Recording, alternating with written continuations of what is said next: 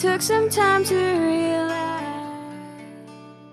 Hello，大家好，好久好久好久不见了，有一个月了。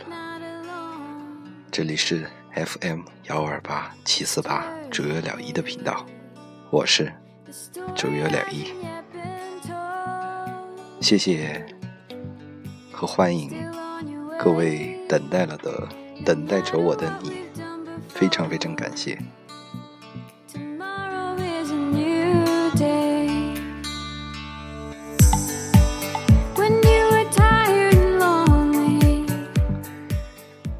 这锅我接，这锅我背。自打生日以后，表演完之后有很多很多事情。第一是心态爆炸，那段时间觉得啊，人生太没意思了，所以回了趟家，待了一个多礼拜。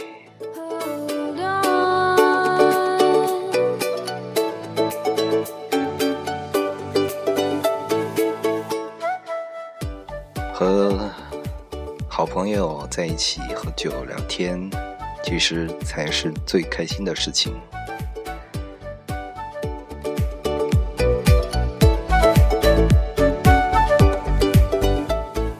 我不知道在收听的你有没有这样的感觉，反正我是，就是其实我感觉没有人能回答我的疑惑或者我的问题，因为他们回答的。说实话都不太让我觉得满意，或者能说服我自己。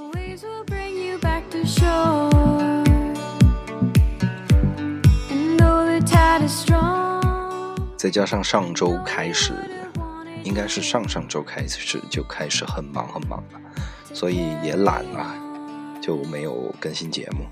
不过呢，今天强势回归，明天今天就跟大家分享一下最近的状况，跟大家汇报一下，然后明天正常更新每日的催眠系列的公益之道。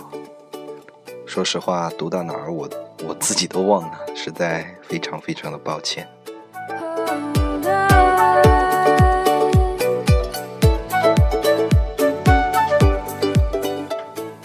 虽然自己心态爆炸，和很多朋友聊过天，但其实我也没太表露出太多，呃，反而有很多人来找我聊天，就他们自己的困惑啊什么的，呃，我自己还好吧，不能说完全说服了别人，但是一半一半吧，百分之五十，我觉得效果还挺不错的。嗯，怎么说呢？我觉得真的，我一直自己死了心的，这个世界要找到很懂你的人，几乎就是天方夜谭。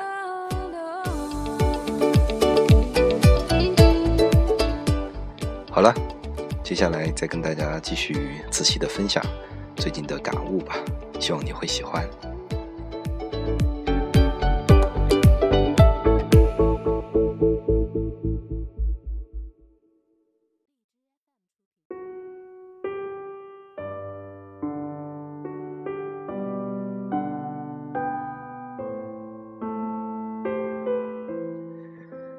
欢迎回来，这里是 FM 幺二八七四八主月了一的频道，我是主月了一，感谢你的等待。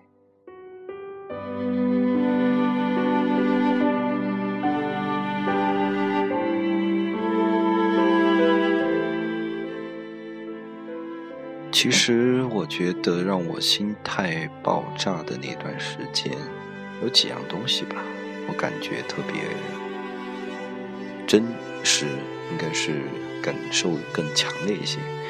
第一是，其实平时呢，一个人在宿舍就没事干的时候，就和朋友打打游戏啊，语音语音啊，聊聊天啊，偶尔还有一些跟朋友的联系。但那段时间自己也不是很想太玩，然后他们好像也对撸啊撸这个游戏已经褪去了热情，所以朋友交流就很少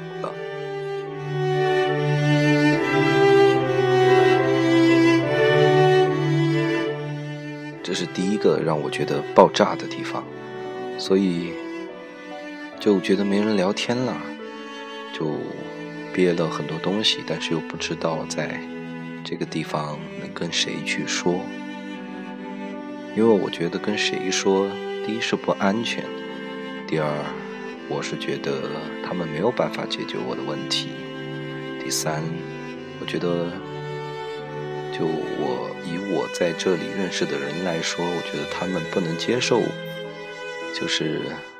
我们经常讲的，你有时候跟朋友之间聊天，其实聊得很没营养的东西，但是你就会觉得那个时间过得很快，很快乐。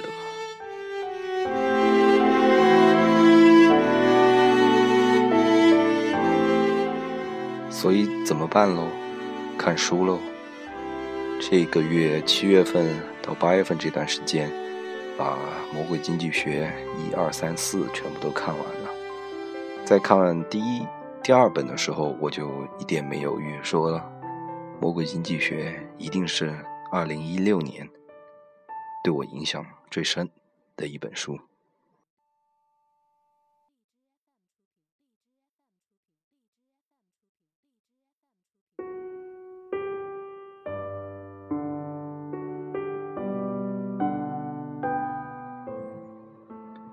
然后我就开始，其实很早以前。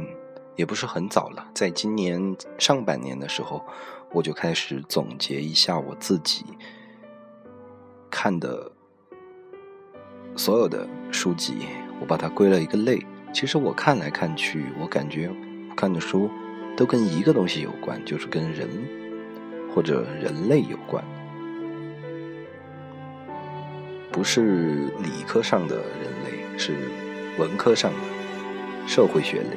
然后我发现，其实我好像对社会学的东西好感兴趣，比如说之前跟大家聊过的“第二代偿”啊，或者说是“文明是副产品”啊，包括《经济学通史》啊，再包括《魔鬼经济学》啊，再包括助推啊，再包括关键对话，全是跟人有关系。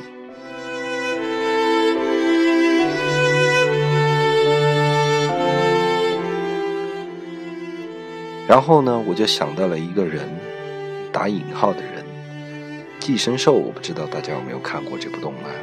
里面有一个配角，他叫生田凉子还是宫田凉子，记不太清了。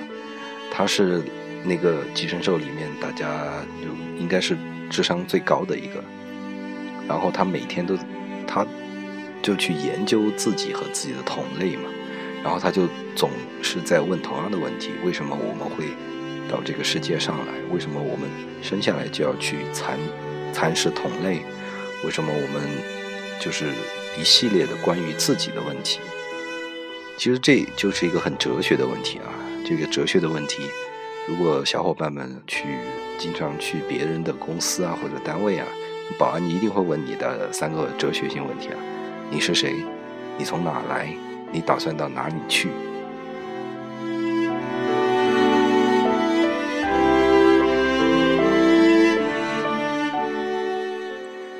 然后我就一直这段时间更深刻的去问自己这样的问题。然后《魔鬼经济学》呢，它分为四大本，每一本讲述的类别不太一样。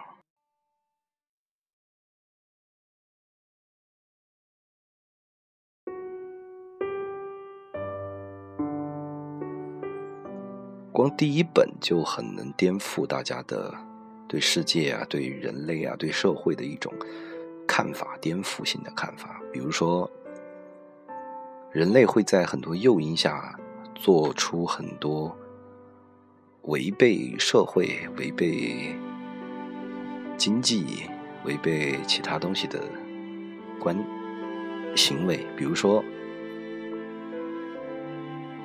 以下言论可能会导致某些小伙伴的不适，或者来喷我，但是没关系，我们可以讨论。首先，第一点，他就说，教师其实是会成为作弊的类型的一部分人类。哎，大家就会觉得很奇怪，为什么？因为老师，老师不是应该就抓我们作弊的那种吗？但是其实不会啊。像他里面提到的数据，就是在学校里面。如果考试学生的考试分数跟教师的工资是挂钩的话，那在考场上，老师就会帮学生做一些这样的事情啊，比如说划重点，好像感觉是老师对学生多好多好，但其实也是为他自己呀。你这样去想的话，可能是很容易想得通的。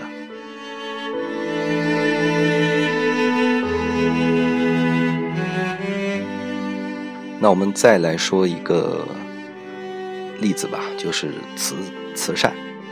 很多人觉得做慈善做慈善的人很好啊，有的人认为做慈善的人是因为他有恻隐之心，可能这样想的人会少一点。有可能有些小伙伴会想，哦，做慈善的人是因为他以前在商业过程中用了很多黑手段，然后做这件事情来赎罪，这是一种想法。第二种想法呢是，其实做慈善的人是为了自己，而不是为了别人他去做慈善。虽然说这件事情的结果是有更多的呃需要帮助的人得到了帮助，是一件好事。但是对于他自己来讲，他要做这件事情，让别人觉得自己很 nice，让别人觉得自己是一个有恻隐之心的人，他需要的是这个。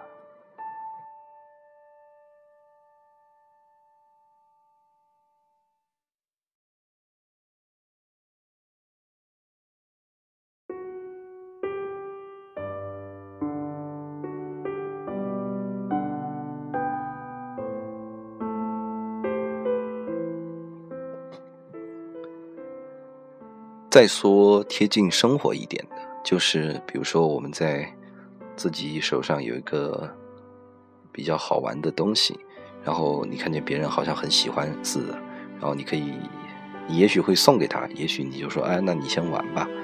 其实这对你来说不是没有利他，这是利他行为嘛？对你自己来说好像没有什么好处，你给不给他玩都没什么好处，但是你给他玩，其实。人心也好啊，或者说让他觉得你这个人很好相处啊，以后你可以找别的事情找到他，他会帮助你啊，这都是一种利己行为。所以大家，所以我现在看这些事情的时候，我其实很能理解，但是我不会用，我不会去怪他，或者说怎么样啊，反正结果是好的，结果就是他让别的希望得到帮助的小伙伴得到帮助，这是一件好事。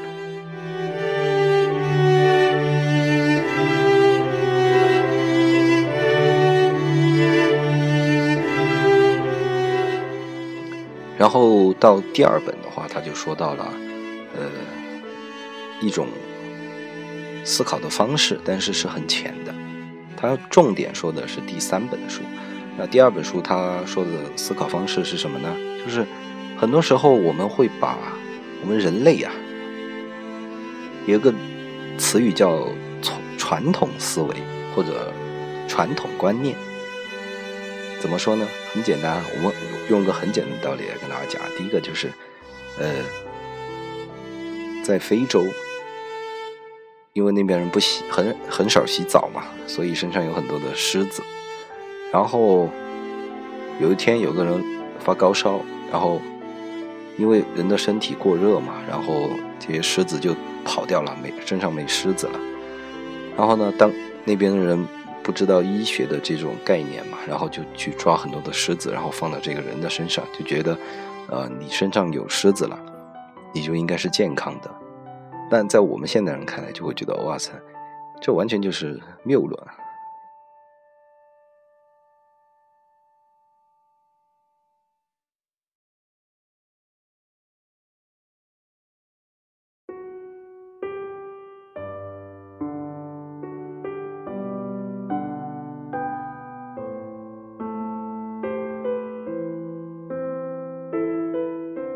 所以，他想表达的意思是什么呢？就是你身上有虱子，跟你体温不高，你体温正常，是两种现象。这两种现象也许会同时出现，就是在你体温正常和虱子在你身上的时候，这两个是两种现象，但并不是导致这两个现象产生的原因，也许它有别的原因，也许这个别的原因也是一种现象。那其实最它的原因是什么？因为你身体里面有病毒了，病毒之后白细胞和病毒打架作战，然后你的体温就升高了，所以狮子跑了。那在那现在我们看来这个是很好笑的，但是有很多的我们遇到很多的情况都是这样的，所以他告诉我们不能相信传统观念，因为传统观念是什么意思呢？就是一个类似专家的人坐在那儿，用一个很简单的道理告诉你这个这个是这样的原因，因为传统观念的。特点就是，第一要用很简明、很简单、很抽象的思维或者说法去告诉别人，然后别人觉得幸福了。也许他说的这个原因就是一种现象，就是两种现象同时产生，让你觉得哦，好像这件事情是因为这样产生的，但是其实并不是啊。所以我们要怎么样做呢？就是尽量的保持保持自己明白这件事情。因为你没做过试验，你怎么知道它一定是好，一定是坏呢？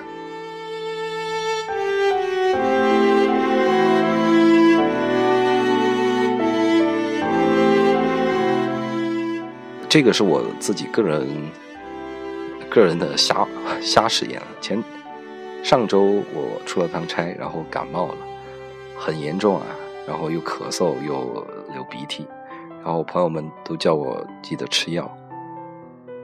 接下来又发生了什么呢？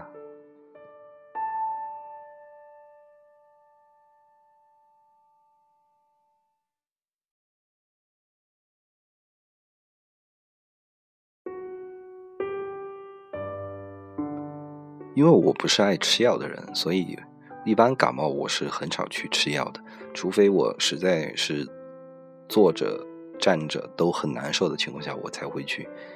医院去买点药来吃，这一次我是一点药没吃，然后我每天，请听清楚，是每天，我都喝一罐冰的柠檬茶。我心里面想算了，因为我是这样想的，我也是传统思维啊。网上说，如果一个人很久没有发烧的话，那很有可能会患癌症啊。所以我心里面就在想，我我到底会不会发烧啊？呃，也在作一作死啊。然后嘛，发烧了还可以请请病假，你看多好。OK，题外话，那我并没有吃任何药，然后每天空调下面每天一罐柠檬茶冰的，然后我发现我的病慢慢好了。到今天我依然没有吃药，到今天为止就嗓子有点痒痒的。平常前几天很严重，就是鼻涕每天两包纸。然后咳嗽很严重，很严重。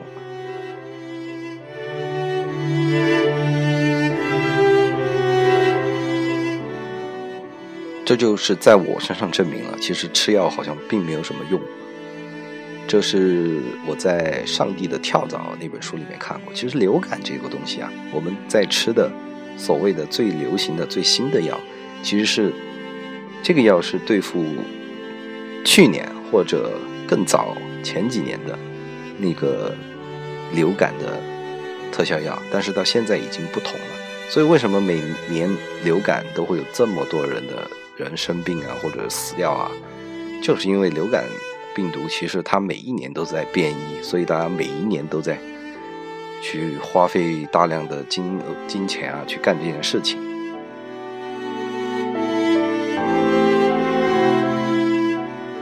说到这里，可能有很多在制药公司上班的小伙伴就不高兴了，因为这个，对吧？影响了你们的销量。嘿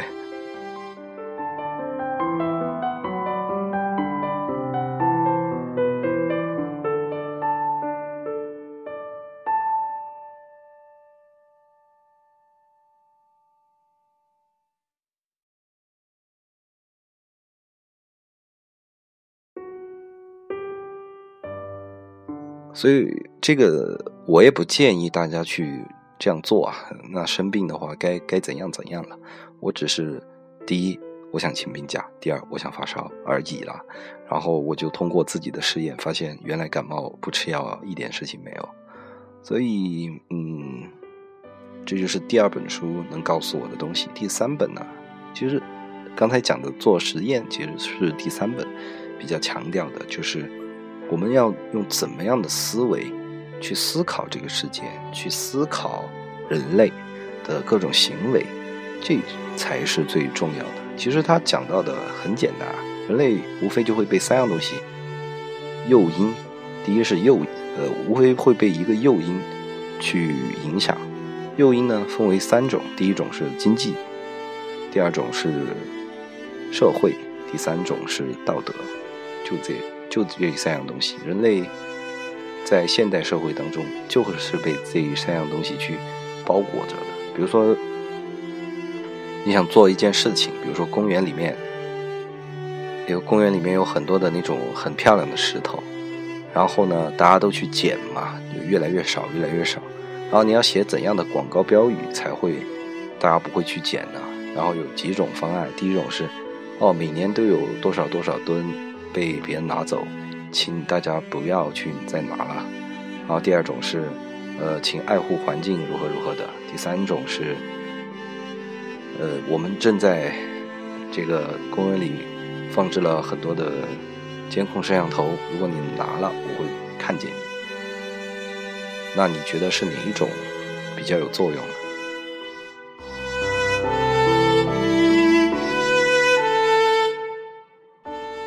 也许有小伙伴猜出来了，就是第三种最有作用了。因为第一种，它明显就是告诉你有很多人拿了，那我。那我不拿，我吃亏了。大家都在做同样的事情，我去做做挺好的。第二种就是他看了觉得也没什么愧疚感。第三种不一样了，他觉得会他在做这件事情的过程中会有别人发现，所以他就会在心里面去制止这样的事情。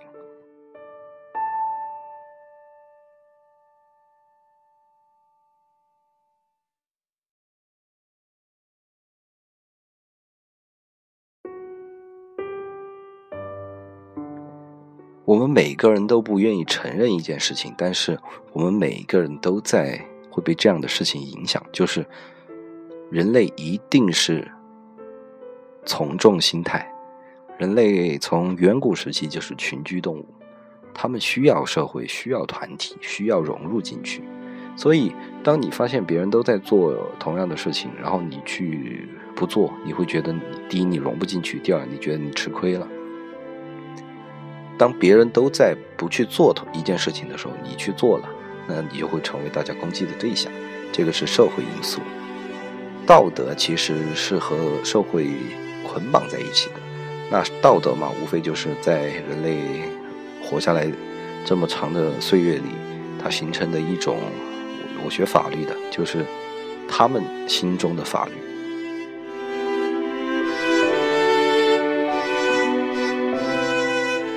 那打个很简单的比方啦，最近我们亲爱的宝宝的问题啊，但是你从法律的角度讲，我们国家没有通奸罪啊，但是道德不允许被戴绿帽子，然后所以大家群情激愤啊，所以大家要批斗他，所以大家要攻击他，就这样。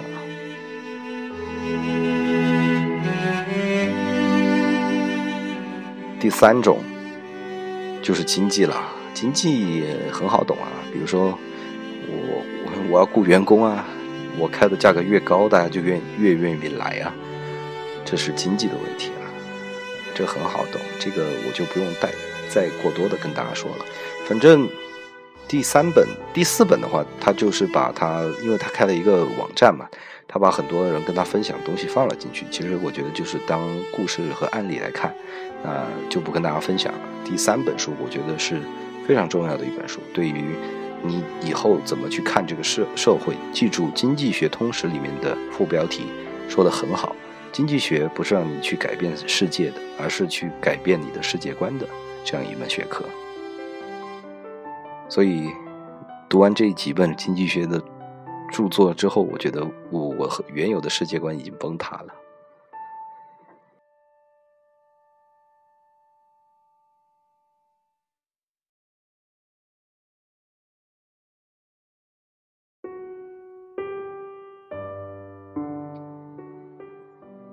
最后一个就是这个是我自己感悟的吧。任何我读过的所有经济学书里面都会讲到一个东西，叫做成本。很多人认为成本是哦，今天我买了一个杯子三块钱，然后我卖出去了五块钱，我的成本叫三块钱，这个不叫成本啦。这个魔鬼经济学把它分成两种，第一种叫实际成本，第二种叫机会成本。我觉得这样跟大家去解释会比较容易一些。实际成本就是你说你说的三块钱，就是那杯子的实际成本。那机会成本是什么？这三块钱我不去买杯子，我可以做更多的事情。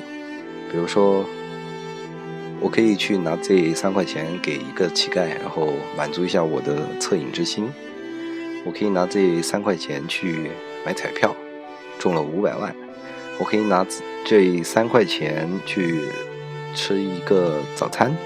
让我肚子很饱，这些都是机会成本。就是你做了一件事情，放弃了其他的那些东西，都是你的机会成本。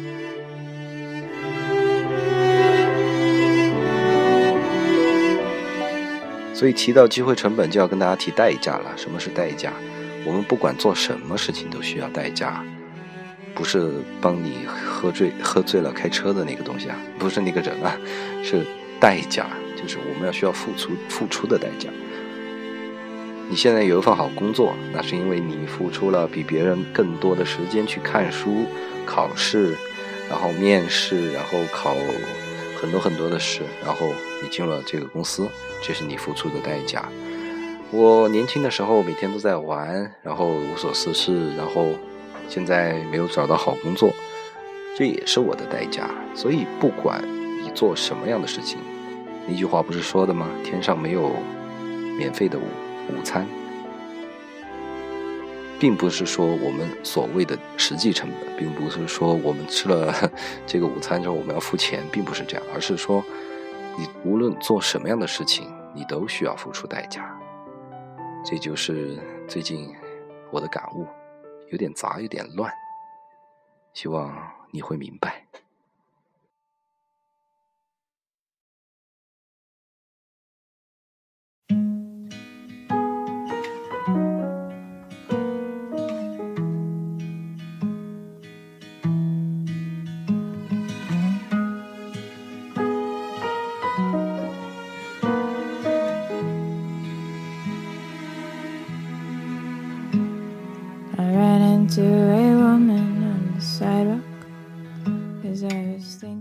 好的，今天的节目就是这些。一不小心一看，又将近半小时了。感谢你的陪伴，我这次这一次真的回来了。我又不知道下一次哪个时候一发疯有断更一长段时间。感谢你的等候。最近心态正在慢慢的往好的趋趋势去发展。当然，如果你有什么想跟我说的，或者想跟我讨论的，请在我的节目下面评论，或者添加我的微信公众号，在微信中搜索“九幺两一”，点击关注，在里面直接留言，我就可以看到你的消息了。我在这里等着你。今天的分享就是这些，